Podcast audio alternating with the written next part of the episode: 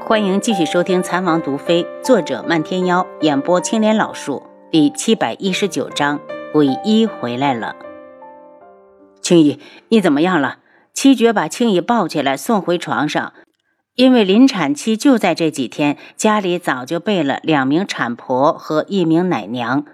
楚清瑶跟进来给青姨做了个检查，发现孩子马上就要生了，开口道：“青姨，你别怕，我来替你接生。”不不，青姨摇头：“王妃有孕在身，还是让产婆来吧。”七绝替青姨把没说完的话说出来：“青姨，我可以什么都不做，就在旁边看着。生孩子可是人命关天的大事，虽然做了检查，可她还是不放心。”你要是不出去，我就不生了。青姨憋了半天的劲儿，喊了一嗓子出来，然后就挣扎着坐了起来。这孩子我不生了。楚清瑶没有办法，只好到外面去等。青姨生孩子的消息很快传回了智王府，轩辕志听说，马上赶了过来。阿楚，你先别站着啊，你先坐在这里。他扶着楚清瑶坐下来，才一放手，就发现他又站了起来。他脸色一冷：“你要是不做，就跟本王回家。”轩辕志在他的面前已经很久没自称过本王了，显然是真生气了。楚清瑶身子一僵，听话的坐好。轩辕志这才问七绝：“青衣怎么样了？还没生出来？”七绝急得来回走动，可能是青姨怕楚清瑶担心，并没有像其他产妇那样疼得惨叫不止。屋子里静悄悄的，一点声音都没有传出来。越是安静，七绝的心越是不落地。有好几次，他差点冲进去。七绝，你也坐下。楚清瑶道：“青姨不会有事的。”他刚才已经给他做了检查，孩子的位置很利于顺产。七绝见王爷正瞪着自己，只好学王妃的样子坐了下来。无声时间更是一种煎熬。每当有丫鬟出来换热水时，七绝都冲过去问一句：“夫人怎么样了？”产婆着急要水，麻烦你让一下。丫鬟火烧眉毛般的走了。不知过了多久，大概是一个时辰，或是两个。当屋子里传出一声响亮的啼哭时，七杀一个箭步冲了进去。里面传出产婆的声音：“恭喜公子，夫人生了个千金。”是，我也进去看看。楚清瑶想去看看青姨，轩辕志知道拦不住他，叮嘱道：“那你小心点儿。”楚清瑶进去后，看到青羽虚弱的躺在床上，像是刚从水里捞出来的一般，而七绝正在用温毛巾替他擦拭。他让丫鬟去冲一碗红糖水给青羽喝下，然后将七绝赶到外面，检查了一下青羽的出血情况。来到外面后，让轩辕志派人去医馆找一个女徒弟过来。青羽虽然是顺产，但为了保险，他还是想给他挂两天消炎的药水。等青羽缓了一会儿，他又看着他喝了一碗鸡汤才恢复。没过几天，尊门的消息也传回来，尊门并没有烛火青莲。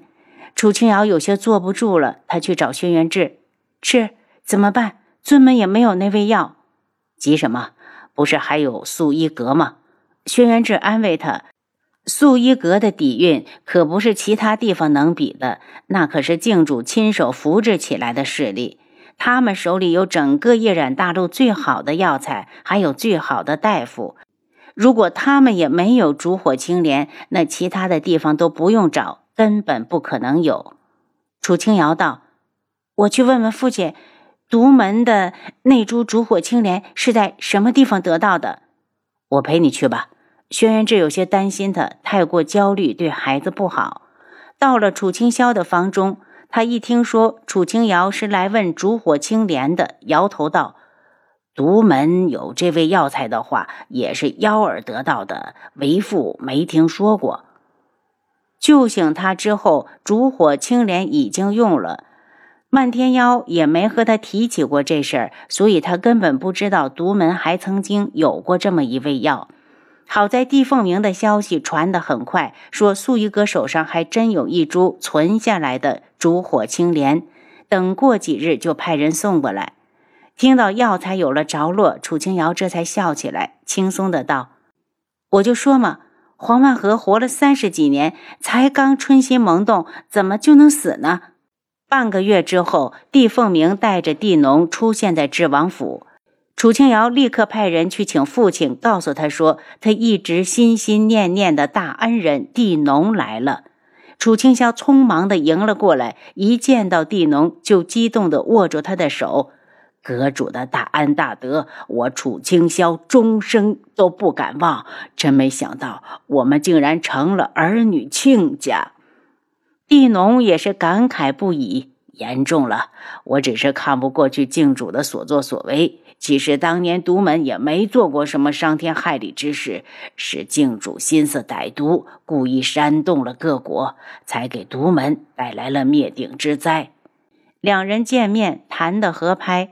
楚清瑶和轩辕志、帝凤鸣不想打扰他们，便悄悄地退了出去。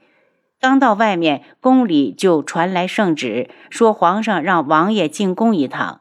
轩辕志对着帝凤鸣一抱拳，匆匆忙忙的去了。楚清瑶看了看帝凤鸣，忽然把手掌伸到他的面前：“帝凤鸣，你快点把烛火青莲给我，我好去配置解药。”帝凤鸣后退了一步。想要解药也行，但我有一个条件。你说，楚清瑶一脸的诧异。帝凤鸣，你什么时候也学会趁人之危了？帝凤鸣瞥了一眼她的肚子，都怀孕了还不安分。他道：“是我从王妃的气色上发现王妃怀孕了，想替你配药。你想什么呢？我是那种人吗？行，有免费的劳动力，我干嘛不用？”楚清瑶把他带到了碧落院，将其他的药材也一并交给他。对了，王妃，我还带两个人回来，你要不要见见他们？帝凤鸣一边摆弄药材，一边道：“别卖关子了，到底是谁呀？”楚清瑶问：“你去看看，不就知道了？他们被我安置在了客栈里。”帝凤鸣道：“这是谁下的毒？怎么这么阴损？这种毒不是绝迹了吗？”他虽然没有见到中毒之人，可从这些药材上也能推断出是什么毒。浅藤阳，楚清瑶眸色一冷，是东来客栈。